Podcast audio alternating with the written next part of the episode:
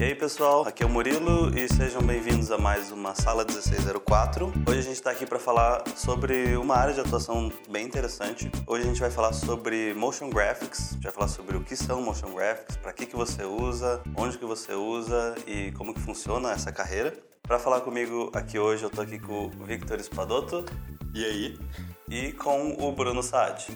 E aí galera, eu sou o Saad, eu sou professor aqui de Motion Graphics na, na Escola Revolution e eu trabalho com Motion Graphics desde 2013 oficialmente, mas eu já estudava um pouco, fazia uns testes bem antes disso. Eu, eu sou formado em Design Gráfico pela UFPR e além disso, eu estudei um ano na MICA, nos Estados Unidos, Maryland Institute College of Art, e lá eu estudei animação de personagem, que querendo ou não também tem muita semelhança com o motion graphics e dá para aplicar muita coisa de uma área na outra. Fora isso, eu eu trabalhei na Isa Filmes aqui em Curitiba de 2013 a 2015 e de 2016 para frente eu abri um estúdio com mais dois amigos meus, o Estúdio Padoca, aqui em Curitiba mesmo, e a gente tem trabalhado bastante com motion desde então.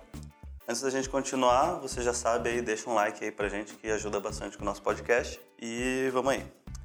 Tá, vamos começar pelo básico, Bruno, e eu vou te perguntar assim, tipo, o que é o motion graphics? Para mim, o, o, Victor acho que sabe um pouquinho mais, eu sei bem pouco, eu só sei que tem uns vídeos legais no YouTube que são isso, assim. Então, Explica para mim, por favor. Uh, o motion graphics, ele tem muita gente também que chama de motion design, tanto faz. Uh, é uma área de animação em que a gente produz vídeos utilizando bastante coisa de design gráfico. Então a gente pega letterings ou ilustrações e etc. E você anima ela de forma para tornar esse conteúdo mais interessante e transmitir informações ou passar ideias e assim por diante. Eu notei assim que ultimamente a gente, tanto em televisão, internet, assim, é, tá ficando muito mais comum a gente ver esse tipo de animação, seja propaganda do governo, seja mercado, canal de YouTube, assim, abertura, então se popularizou muito. Eu queria saber de você se, se essa área, como que é para você entrar, tipo ela, ela é muito fácil. Como, como que uma pessoa que nunca estudou isso, ela dá o primeiro passo em direção a essa, essa carreira de animação ou motion graphics? É, eu acho que é uma, é uma área que ela é relativamente fácil de entrar porque tem justamente pelo motivo que você falou de ter se popularizado bastante, muita gente quer isso. Então, é relativamente fácil de vender. Se você sabe fazer e você consegue montar um portfólio legal, você consegue mostrar para muita gente, porque muita gente quer. Então, para entrar nessa área, realmente só pôr a mão na massa, aprender, montar um portfólio e sair por aí batendo de porta em porta, falando: Ó, oh, eu sei fazer isso aqui, você quer? E basicamente é só o After que você usa ou existe algum outro programa especificamente para motion?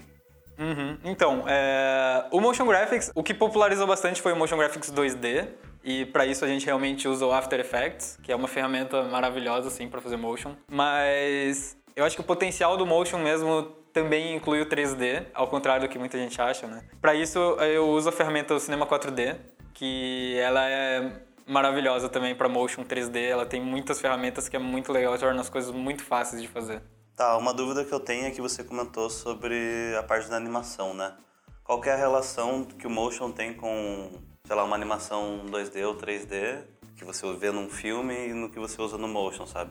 Tipo, onde que elas se diferem e qual que é a semelhança entre elas, assim. Então, a área de animação de personagem, ela usa muito dos princípios da animação, que quem estuda animação conhece, são os 12 princípios, né? Dentre esses 12 princípios, existem alguns que são, por exemplo, Scotch and Stretch, ou então Timing, Spacing. E todas essas coisas você consegue aplicar no Motion também. Porque, querendo ou não, o Motion é uma animação. É uma sequência de imagens que dão essa impressão de, das coisas estarem se movendo, apesar delas não estarem. Né? Toda essa questão de timing é, você consegue aplicar nas coisas que você vai animar no motion. Principalmente essa, essa coisa do staging, de você direcionar o olhar do, de quem está assistindo.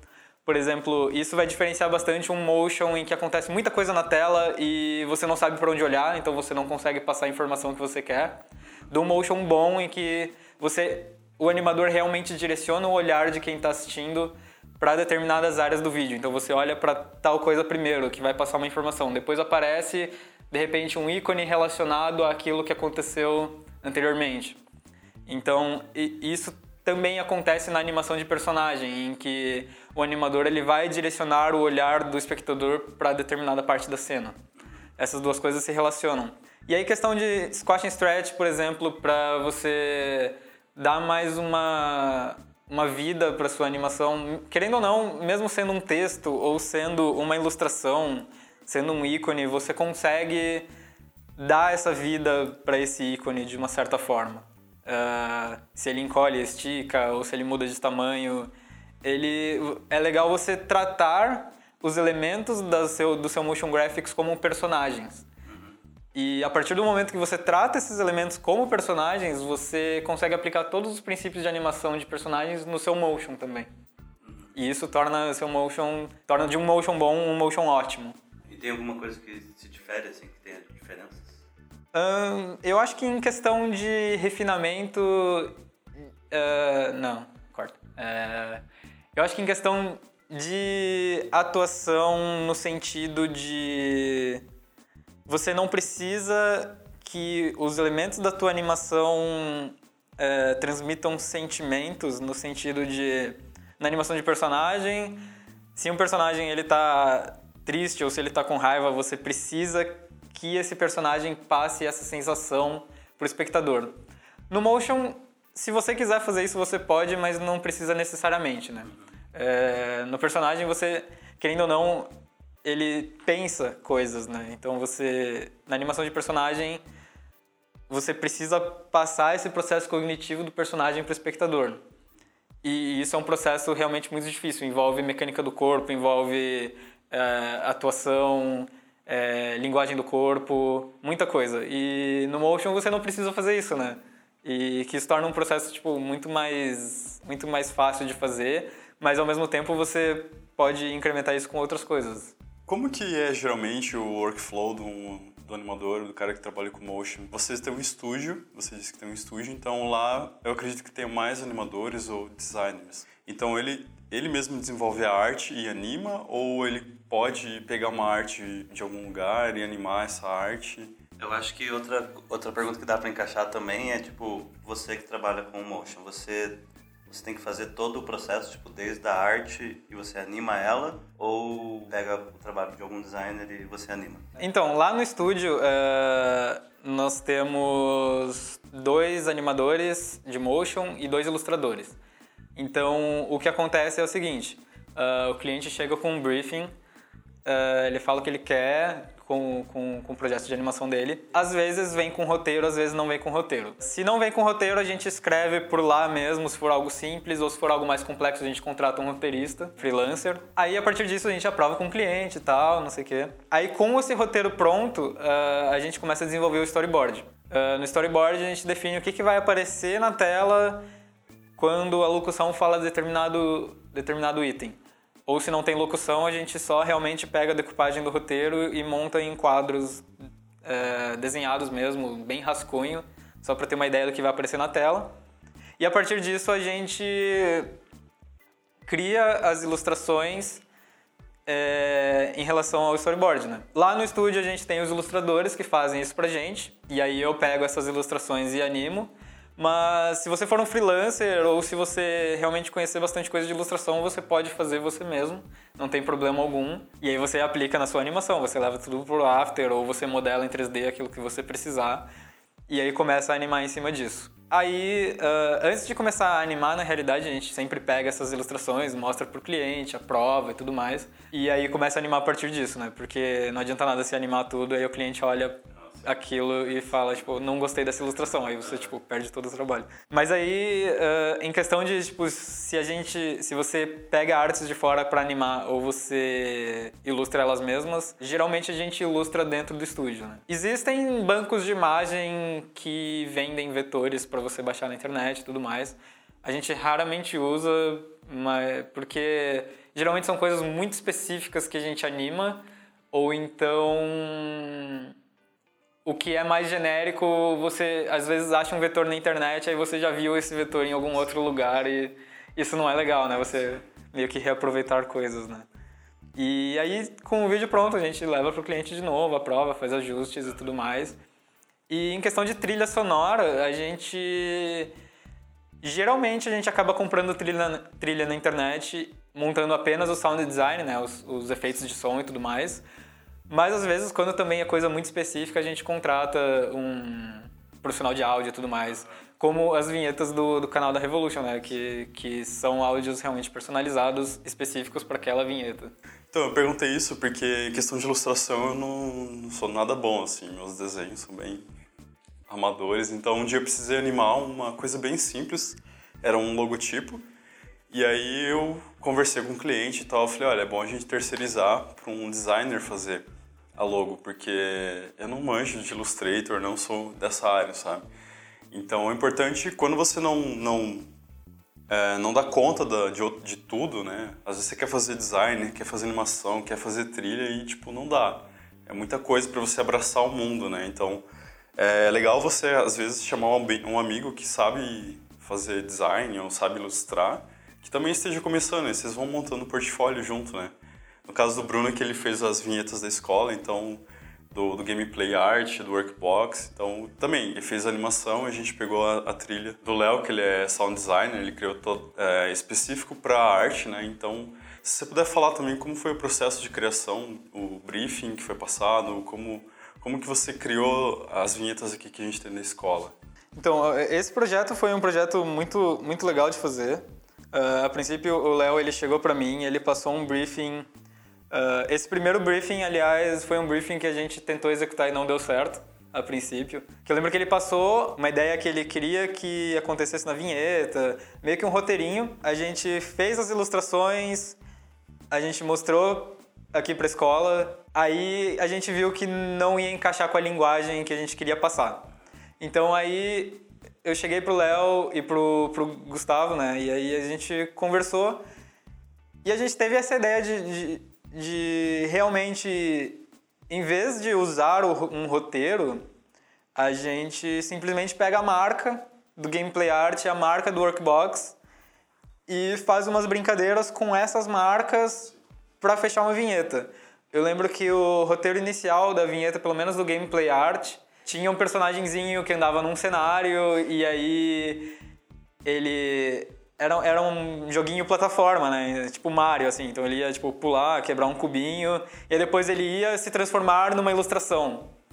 E isso é um roteiro super legal de fazer e executar, mas eu acho que não ia encaixar direito numa vinheta, porque... Cara, se uma vinheta de YouTube tem 10 segundos, você já acha ela muito longa. E essa é uma historinha que não dava para contar em menos de 10 segundos. Então, a gente chegou e conversou, discutiu essa ideia e falou, não vai dar certo. Vamos só pegar a marca, fazer uma coisa legal e com uma trilha legal e vai ser isso aí. Então a gente, eu, ele mandou para mim a marca do Gameplay Art e a marca do Workbox.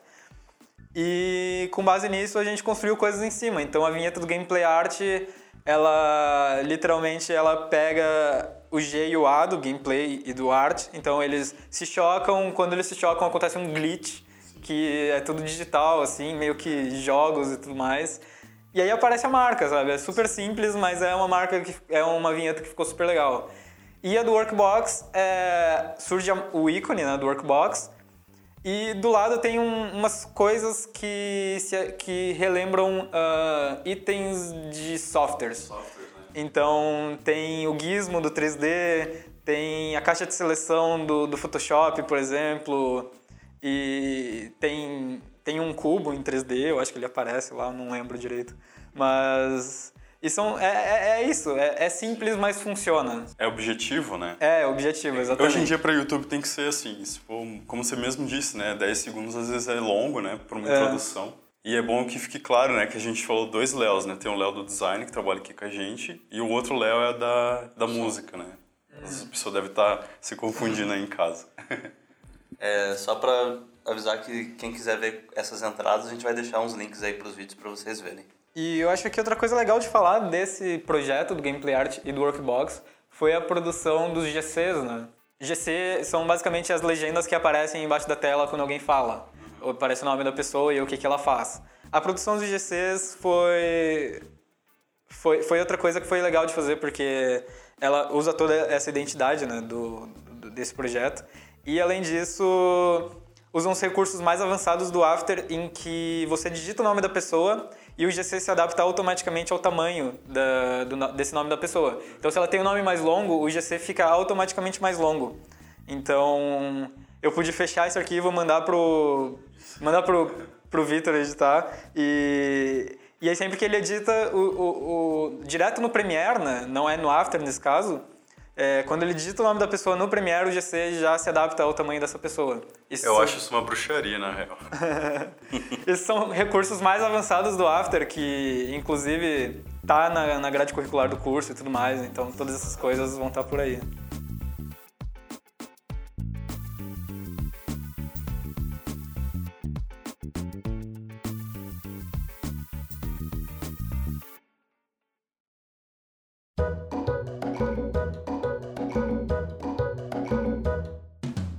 Pode falar um pouquinho tipo, sobre o mercado de motion, tanto no Brasil quanto para fora? Assim? O, o, mercado de motion no Brasil, como a gente falou lá no começo, é, muita gente quer uh, o motion por ser.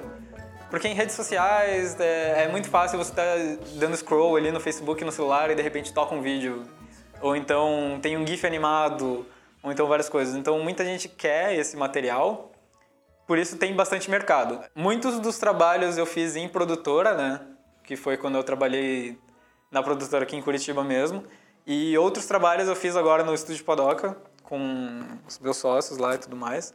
Mas também tem muita coisa de, de freela, né?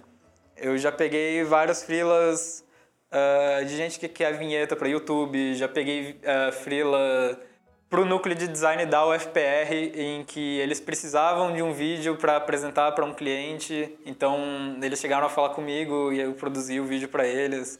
Mas, mas assim, muita coisa eu acabei produzindo dentro da produtora mesmo e inclusive isso foi muito bom para juntar portfólio assim.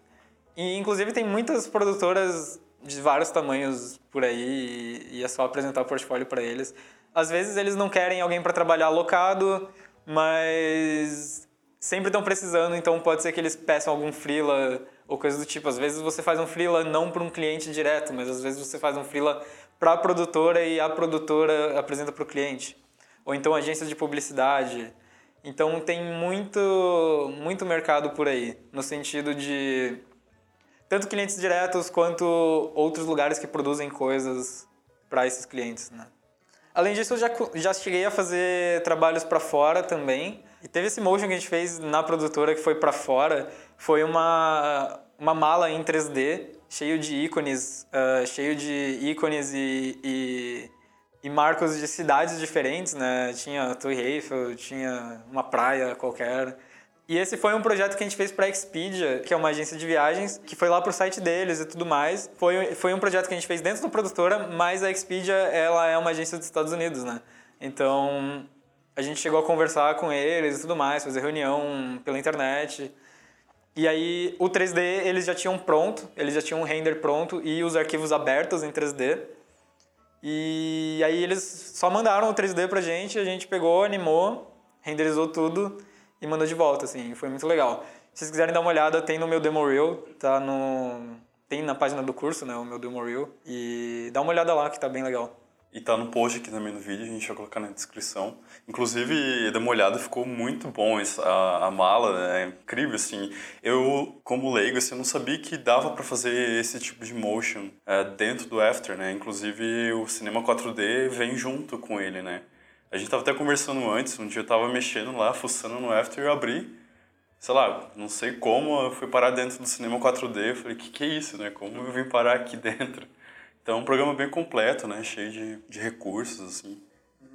Uma coisa que eu vejo muito, assim, às vezes em várias é, vinhetas de abertura ou comerciais, são estilos de motion diferentes, né? Eu já vi um que chama Liquid Motion, que parece líquidos, né? E o Flow Motion, que é uma coisa mais... São elementos mais orgânicos, de repente? É, o que, que você acha, assim? São, são ramificações, né? São estilos diferentes você acha eles. O que você acha deles? Assim, parece que algumas estão na moda, né? Estão usando mais esses do que uma animação mais convencional. Como que é Pra, como que é a demanda para vocês no estúdio de animação? Eles pedem mais isso, menos? Como que é? Uh, eu acho que assim, eu acho que da mesma maneira em que tudo segue uma tendência, uh, o motion também segue uma tendência. Então existem épocas e épocas. Tem época que tá na moda o, o, o motion mais lettering, assim, mais design. Aí de repente entra na moda um motion mais liquid motion, assim, mais orgânico. Então, tudo isso segue uma tendência. Então, teve época que a gente recebeu muito briefing no estúdio de ah, a gente quer um liquid motion nessa referência aqui, aí manda uma referência e tá tudo tudo líquido assim, e aquelas formas orgânicas passando e revelando textos e tudo mais. E tem época que aparece mais lettering, ou então tem época que fala, ah, e esse personagemzinho aqui, rola colocar no meu vídeo, não sei o quê. Então tudo isso segue uma tendência, assim. E... Mas é bom saber um pouco de tudo, assim, e estar tá sempre acompanhando as tendências e aprendendo como faz, né? Por exemplo, o Liquid Motion, existem formas de fazer na animação frame a frame, né? Que você pega e desenha lá no Photoshop, quadro a quadro. Mas também uh, você pode pegar no After e usar algumas ferramentas e alguns efeitos que tem dentro do After e recriar esse efeito do Liquid Motion. Ou então até mesmo dentro do Cinema 4D e usar o 3D para você renderizar um líquido com, com cara de 2D, mas é tudo 3D na realidade. Então existem sempre diferentes métodos de você chegar a um mesmo resultado, né? Uns mais fáceis, outros mais difíceis, e usando ferramentas diferentes. Eu vi bastante videoclipe com esse lettering também, que eles põem a, a letra do, da música conforme vai passando, assim, achei bem legal. Mas também, você começa a ver tanto, assim, que eu não sei se satura, né, mas vi vários já, assim. É, eu, eu acho que é importante notar dentro disso, mesmo quando começa a saturar, se você vai lá e faz uma coisa dentro disso mais diferente, já, já foge desse dessa mesma rotina de motions, né? Então, para a gente ir fechando esse assunto, eu queria saber o que que o que que faz um bom motion graphics? O que que ele precisa para ser um motion graphic de qualidade? Certo. É... Vamos lá. Para ser um motion de qualidade, eu acho que são, claro, são várias coisas, mas vamos nomear por etapas assim. Eu acho que primeiro de tudo precisa ter uma boa direção de arte então você vai precisar de um designer bom, principalmente porque o motion muitas vezes ele envolve ícones, ele vai envolver texto, ele vai envolver cores, ele vai envolver muita coisa que é da área do designer. Então, se você tem um designer que ele é um bom diretor de arte, ele vai saber diagramar um lettering, ele vai saber combinar um texto com uma imagem e ele vai saber deixar tudo isso agradável para olhar e, ao mesmo tempo, passar a informação de forma eficiente. Essa é a primeira etapa. E, além disso, eu acho que um bom motion ele também vai depender do motion designer, claro, no sentido de saber usar a animação para passar essa informação que o designer quer passar. É, então você vai animar o, as artes, né? De forma em que você direciona o olhar para a parte certa do motion, uh, em que informações não fiquem de, apresentadas de forma ambígua. E aí, além disso, você faz essas animações serem agradáveis de olhar. Então, no sentido de você aplicar os, os princípios da animação dentro do seu motion. Por exemplo, se um item entra com um movimento linear dentro da tela, é muito mais chato do que ele entrar acelerando e desacelerando é, que a gente chama de easy easy, né? Os outros princípios da animação também. Então, se um elemento usa squat and stretch, ele vai ser muito mais agradável de olhar. Ou então, aquela coisa que eu falei de direcionar o olhar também é bem importante. E tudo isso vai incrementando uh, o seu projeto para tornar ele um, ótimo motion. Então, eu acho que um ótimo motion ele vai depender muito disso, né? Tanto da parte da direção de arte quanto da parte do motion designer em si. E, e além disso, é sempre bom essa coisa de você acompanhar as tendências ser inovador naquilo que você faz. É, se você vai fazer alguma coisa que está dentro da tendência, é bom sempre pegar isso e inovar em cima disso. É, isso vai tornar seu motion diferente do que tem por aí e isso vai fazer você, de você um bom designer, motion designer. Então, um cara que ele pegou e decidiu é, se tornar um motion designer, ele quer fazer alguma coisa na área, o que, que ele precisa estudar? Eu sei que já falou bastante sobre princípios de animação, essas coisas. Tem mais alguma coisa que você indica que as pessoas estudem para conseguir chegar nessa área? Bom, eu acho que para você para você estudar o motion seria legal uh, conhecer um pouco de todo o processo desde o começo ao fim. Uh, mesmo que você não se especialize, por exemplo, em ilustração, vamos supor que você tem um ilustrador para você pegar as artes dele e animar. Mas ao mesmo tempo seria legal você estudar um pouco de ilustração para você saber como que é o processo de criação, principalmente porque você vai, querendo ou não, você vai precisar pegar um arquivo do Illustrator ou um arquivo do Photoshop e separar em camadas para você levar tudo isso para o After e animar. Então é legal você conhecer todo esse processo, é, conhecer as ferramentas utilizadas para isso. Além disso, é legal saber um pouco de roteiro e storyboard, porque você vai precisar fazer eventualmente. Em questão de animação mesmo, é legal estudar os princípios da animação mesmo, é, mesmo que seja, que seja animação para personagem, né? É, muita dessas, muitas dessas coisas se aplicam ao motion também. Então tem o Animator Survival Kit do Richard Williams, que é um livro sensacional para animação de personagem. E lá ele fala muita coisa de timing and spacing, ele fala de antecipação, ele fala de squash and stretch, ele fala de muita coisa lá que dá para aplicar ao motion. E em questão de motion mesmo, busca, buscar muita, muita, muita referência. Então tem o Dribble, tem o Behance, tem uma coisa ou outra no ArtStation, mas não muito de animação. Uh, mas o Behance e o Dribble eles são realmente muito bons para isso. Então entra lá, olha muita, muita referência. O Pinterest tem muita coisa também. E é legal também saber um pouco da parte técnica das ferramentas que você vai usar. Se você vai usar o After e o Cinema 4D, é legal você pegar esses softwares, entender como eles funcionam, entender as ferramentas que existem dentro deles uh, e entender partes técnicas mesmo. Você está trabalhando com vídeo, então é muito importante você conhecer sobre codecs de vídeo. Se eu vou enviar um vídeo para YouTube, eu vou enviar ele em H264. Ou então, se eu vou enviar um vídeo para um editor de vídeo aplicar esses GCs no Premiere. Eu preciso mandar isso com Alpha, então o H264 já não funciona mais. Tem que ser um Animation com Alpha ou um ProRes com Alpha. Então, é legal também saber um pouco dessa parte técnica. É, se você vai trabalhar com 3D, é legal estudar diferentes sistemas de render. Você vai usar o render padrão do Cinema 4D, você vai usar o Arnold, como que essas coisas funcionam. É, formatos de arquivo, isso também é muito legal saber, assim. Isso vai, isso vai agilizar o seu processo de produção. Se você conhece a ferramenta, ela não vai entrar no meio do seu caminho, ela não vai te atrapalhar. Ela vai te ajudar a produzir aquilo que você quer. Então, eu acho que isso também é uma questão muito importante dentro do, do estudo do motion. Né? Mas é isso, é estudar um pouquinho de, de cada área do motion e se especializar em uma área específica.